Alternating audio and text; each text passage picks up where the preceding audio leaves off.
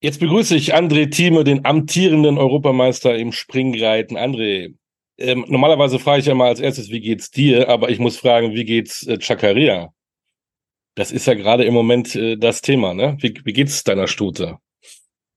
Ja, also das Gute war von Anfang an, dass sie nicht richtig, richtig, richtig, dass noch nichts kaputt ist.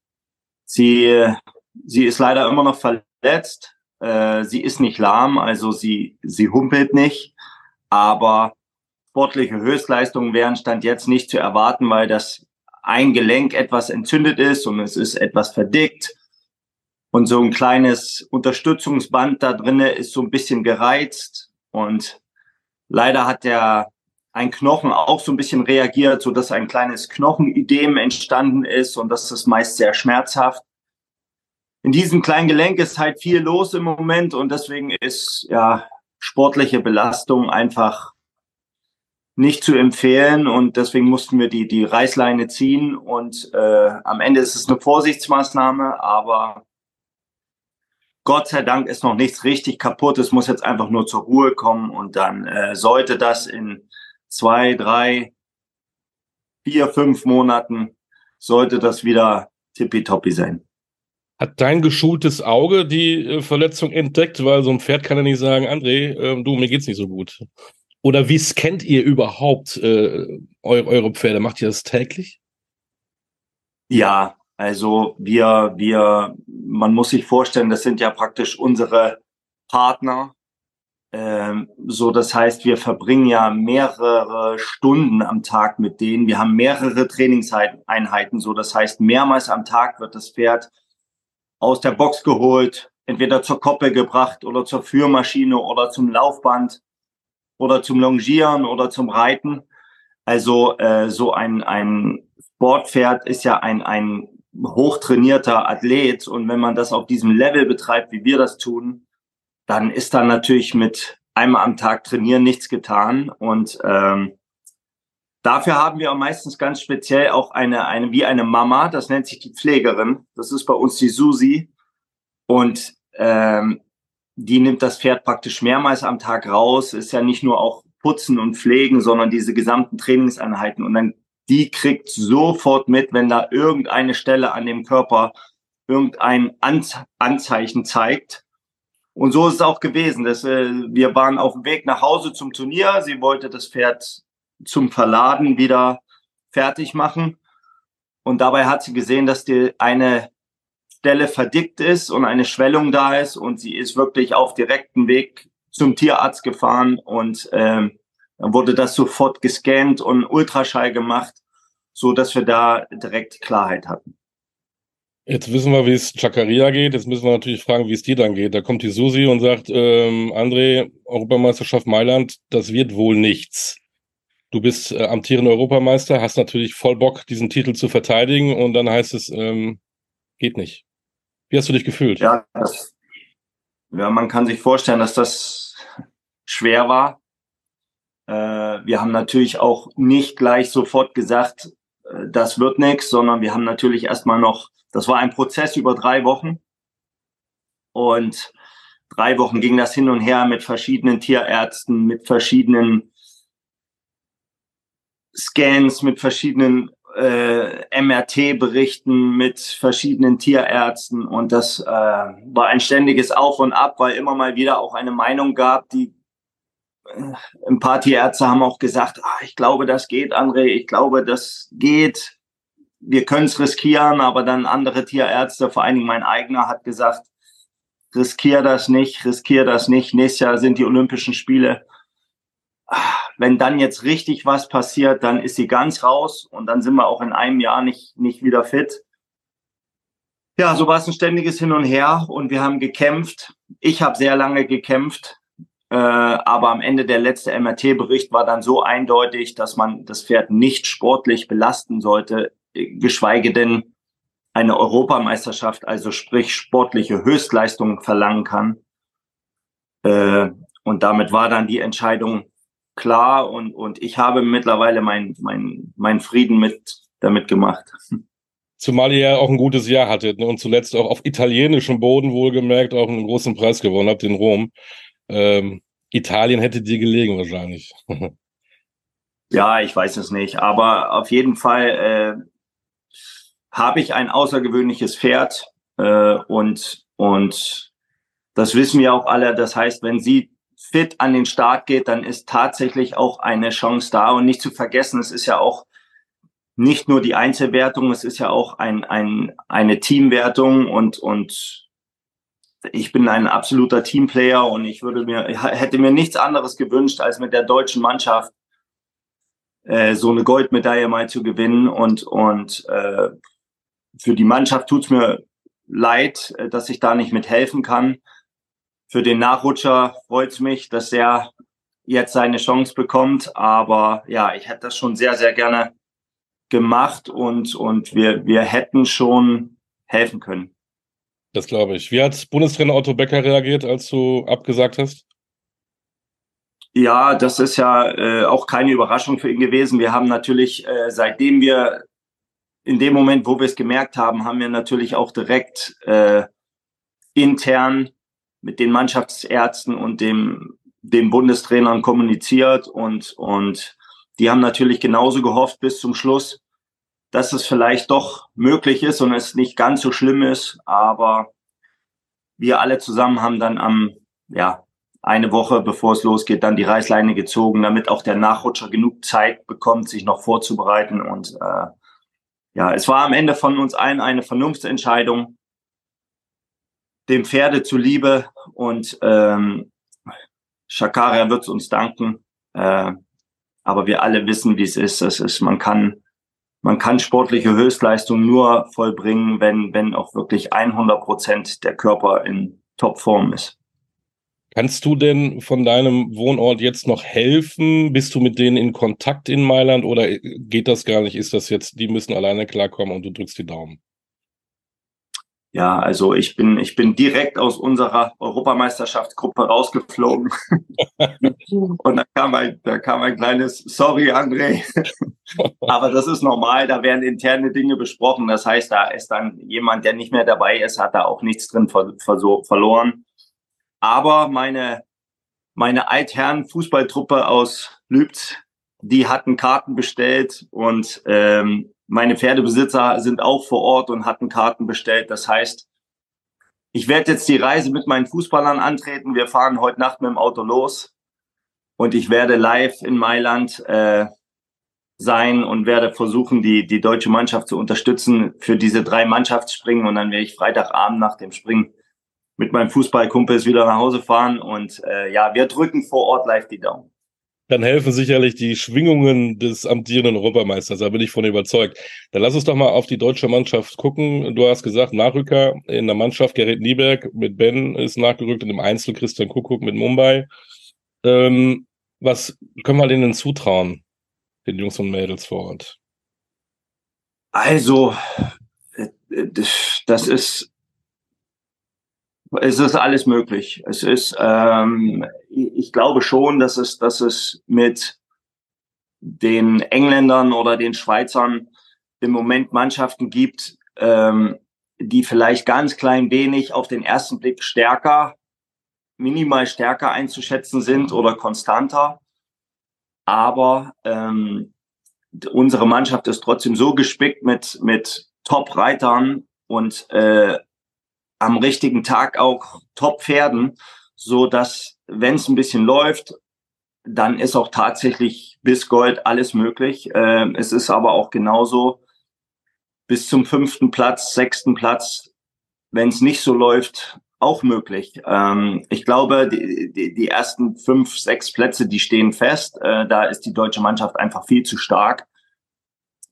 Aber wenn es gut läuft, ein bisschen Glück dabei ist, dann, dann glaube ich auch, dass das eine Medaille drin ist. Und, und man weiß nie, wenn es mal richtig läuft, dann ist auch mit dieser Mannschaft definitiv Gold möglich. Ich glaube daran und äh, wünsche es mir auch ganz doll. Die Schweizer, die sind so ein bisschen im Zugzwang, die, die, die haben alle Top-Leute am Start. Die sind noch nicht für die Olympiade qualifiziert nächstes Jahr. Also das heißt, die haben wirklich Druck dahinter und die sind die sind voll motiviert, die müssen voll motiviert sein. So, das heißt, äh, ja, ich glaube, das sind für mich die großen Goldfavoriten, aber nichtsdestotrotz, ich, ich, ich wünsche mir, dass wir eine Medaille gewinnen und ich glaube, am richtigen Tag, in der richtigen Form, ist da auch Gold oder Silber drin. Wir die Daumen. Was ist in der Einzelwertung? Wer, wer sind da für dich die Top-Favoriten? Und sind auch Deutsche dabei, die eine Medaille holen können und sollen und wollen und müssen? Ja, also äh, Harry Smulders bei den Holländern, der ist, glaube ich, der, der die gewaltigste Saison bisher hatte. Und äh, bei dem stehen alle Vorzeichen so, dass es, dass es läuft. Ähm, das ist einer der ganz, ganz großen Top-Favoriten. Und ansonsten, wie gesagt, äh, bei unserer Mannschaft, da wünsche ich mir erstmal die Mannschaft und, und alles, was danach kommt, glaube ich, ist für jeden Einzelnen dieser Mannschaft auch, äh, kommt danach. Äh, jeder wünscht sich erstmal für die Mannschaft abzuliefern und das sind drei schwere Tage. Und äh, ja, alles, was danach kommt, ist Bonus. Ähm, am Ende noch eine kurze andere Frage. Es gibt immer dieses globale Thema im Sport. Wir haben es im Fußball gesehen, was Nachwuchs angeht. Wir haben eine Riesenenttäuschung bei der Leichtathletik-WM jetzt erlebt. Wie ist das im Springreiten? Haben wir guten Nachwuchs? Kommt da was nach oder siehst du da auch Probleme in eurem Sport? Mm, also ich glaube, in der Dressur und in der Vielseitigkeit sind wir immer noch so unglaublich stark, dass äh, wir da nächstes Jahr bei den Olympischen Spielen definitiv Medaillen äh, und auch ganz große Goldfavoriten sind. Also äh, Dressur hat sich das nicht geändert. Da ist Deutschland einfach nur top, top, der absolute Maßstab.